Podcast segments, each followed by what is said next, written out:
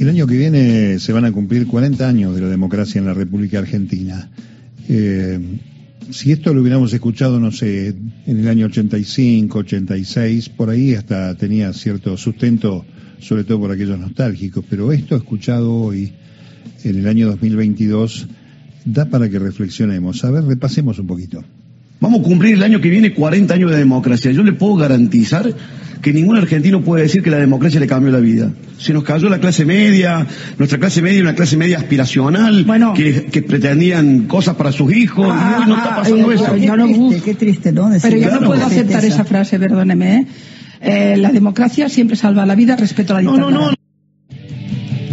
Bueno, la que responde es Pilar Sordo, ¿no? Eh, el que habla es Luis Juez. Tenemos en línea a Leopoldo Moro, al diputado Leopoldo Moro, que tiene la gentileza de atendernos. Leopoldo Mario Giorgi, acá, ¿cómo va? Buenas tardes, buen mediodía. ¿Qué tal? ¿Cómo le va, Mario? Un gusto en escucharlo. Igualmente, eh, qué increíble, ¿no? Este hombre que llega, está reclamando ahora un, lugar en el Consejo de la Magistratura, que llega por el voto popular a ser este eh, legislador de la Nación y aspira, creo, entiendo, a ser gobernador de la provincia de Córdoba. Esta reflexión sobre la democracia, ¿no? Digamos que es indignante y además revela que es un ignorante y un charlatán, que solo está para contar malos chistes.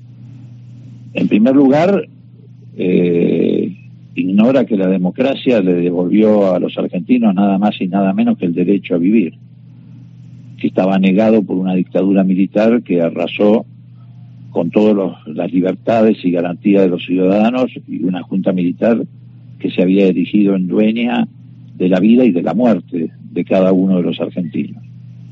Además de devolverle también a la sociedad el derecho a elegir sus gobernantes, que no es poca cosa.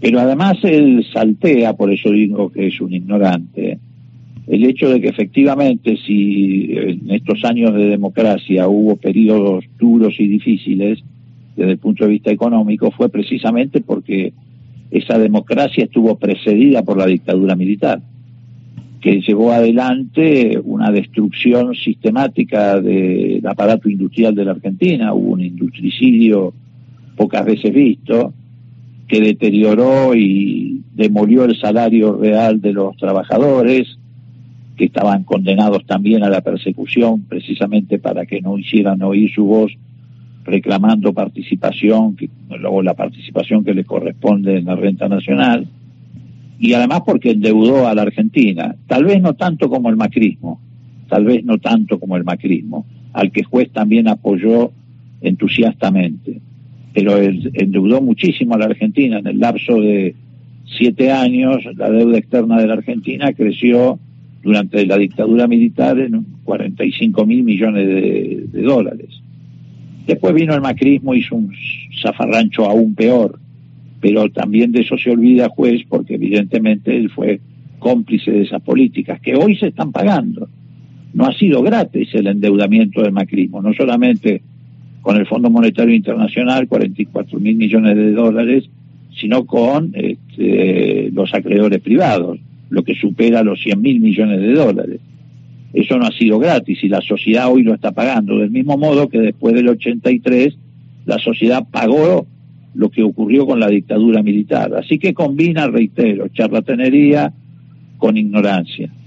Y al mismo tiempo, Leopoldo este, pone de manifiesto dos cosas que todavía, lamentablemente, la democracia no ha podido este, resolver definitivamente, que es este, un poder judicial decimonónico y el poder real siempre este, ejerciendo una presión en contra de los escenarios de gobiernos populares, ¿no? Así es, pero además el juez saltea el periodo que va del 2003 al 2015. En ese periodo sí la clase media recuperó la movilidad social, sí la clase media recuperó ingresos que había perdido con antelación en el periodo anterior, en el periodo donde también se aplicaron políticas ultraliberales como ocurrió durante el gobierno de, Menem. En ese periodo los trabajadores recuperaron el nivel de ingresos.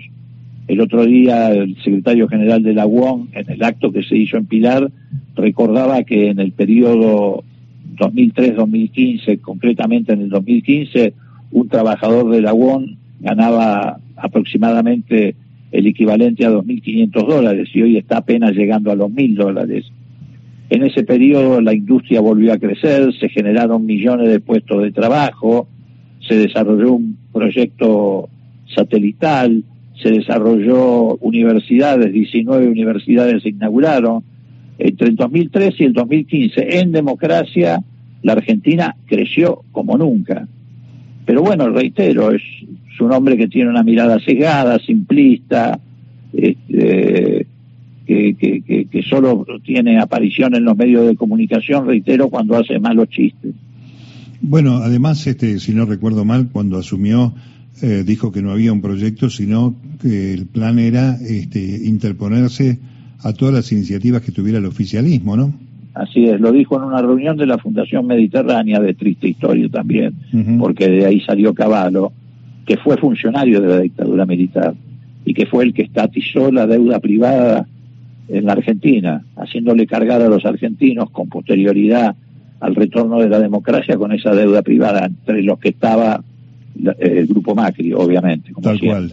Leopoldo, cambiando de tema, pero no lejos de esto, porque me parece que el foco sigue siendo eh, la persecución, este, la estigmatización de la vicepresidenta. Eh, es una semana que arrancó con los fiscales eh, que están buscando obtener un veredicto rápidamente, que no van a responder ninguna de las este, respuestas que dieron las defensas y este, además, bueno, la vicepresidenta creo que ya presentó la recusación contra la jueza de una lentitud en dos temas fundamentales. Uno es el propio atentado y otro es el tema de la deuda externa, ¿no? Que tiene Capuchetti.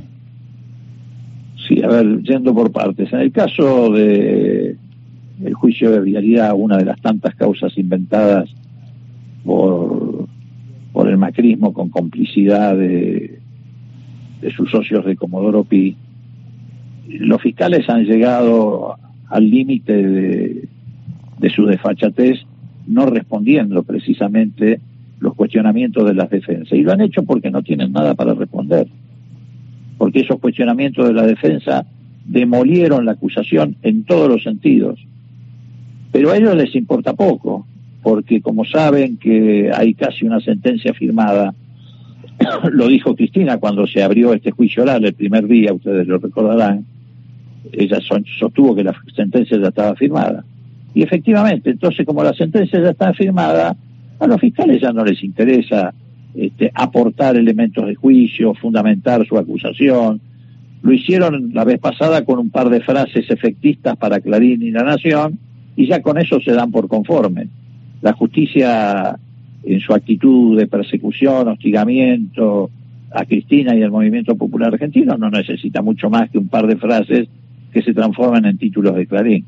Por eso hoy, reitero, superando cualquier límite de desfachatez, lisa y llanamente decidieron no replicar los argumentos de las defensas, porque no quieren entrar en ese terreno, porque saben que en ese terreno no tienen nada para decir y quedaría al desnudo la falacia de todas las acusaciones que impulsó el macrismo apenas asumió el gobierno, como parte del plan de espionaje ilegal y persecución política que sistemáticamente se aplicó en la Argentina a partir del 2015 en adelante, rompiendo el pacto democrático. Y en cuanto a la investigación de el atentado o el intento de asesinato contra Cristina Kirchner, bueno, las, las evidencias están a la vista. Digo, eh, las evidencias en el sentido de que en otro lugar del mundo esto se estaría investigando no, no solamente con la seriedad que requiere la gravedad de lo que ocurrió, porque es un atentado contra las instituciones, se está averiguando como un homicidio agravado, como si fuera un simple homicidio, cuando en realidad se tendría que estar eh, eh, investigando como un atentado terrorista protagonizado por un grupo de ultraderecha cuyos vínculos, financiamiento, instigación política saltan a la vista de cualquier ciudadano del común. Esto no fue un hecho improvisado. Acá en el mes de mayo alguien apretó un botón y pusieron en marcha un mecanismo que fue escalando de la violencia verbal a la violencia simbólica con las guillotinas, las bolsas mortuorias, de ahí a la violencia material, con el scratch en la puerta del Congreso, el scratch en el momento en que se unía más al Ministerio de Economía, el scratch, algo más que el scratch, la intimidación frente a la puerta del Instituto Patria en las oficinas de Cristina, amenazándola expresamente con que la iban a matar, las antorchas en Plaza de Mayo para ver si incendiaban el patio de la Casa de Gobierno, y todo esto, que es lo, lo grave, que tampoco está siendo investigado por Capuchetti, con zona liberada por la policía de la ciudad de Buenos Aires. Tal vos y parate ahora, vayan tres ciudadanos y párense en la puerta de cualquier organismo público y empiecen a tirar antorchas a ver qué pasa. Si no aparece la policía se los lleva preso, sobre todo si son organismos públicos del gobierno de la ciudad. Entonces, hay un montón de líneas de investigación que todavía resta llevar adelante. Y otro juez, no nosotros, no el que habla, no Cristina Kirchner, otro juez de la nación, de entrada, junto con un fiscal que claramente no es para nada simpatizante del kirchnerismo, como es el caso de Polichita, le dijeron a la jueza, de entrada, el primer día, usted tiene que investigar de manera común el accionar de Revolución Federal y el intento de asesinato a Cristina.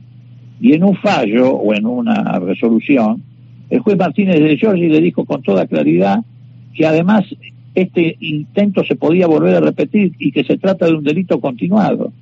Y la jueza hizo oídos sordos a eso y dijo, no, no, esto se va a investigar por separado. No cambia la carátula, no recaratula el expediente, como merece ser recaratulado, insisto, como un atentado terrorista, porque no es que atentaron contra Cristina porque es hincha de gimnasia y grima de la Plata. Cosa que está muy bien desde un tripero este afirmarlo, eso también. Sí, sí, pero no da pie a un atentado de este tipo. Tal cual, sí, señor. A ella, la trataron de matar porque es líder de un movimiento popular, porque es la vicepresidenta de la Nación y porque formaba parte de un plan. Ahora, nunca lo sabremos si nos investiga. Tal cual. Eh, bueno, eh, es una semana de mucha movilización porque el 17 va a ser nuevamente oradora la vicepresidenta y está todo sembrado por este mecanismo eh, de la justicia o de la injusticia argentina que en estos días estamos observando, ¿eh, diputado? Absolutamente, lo que buscan es la eliminación política o física de Cristina Kirchner.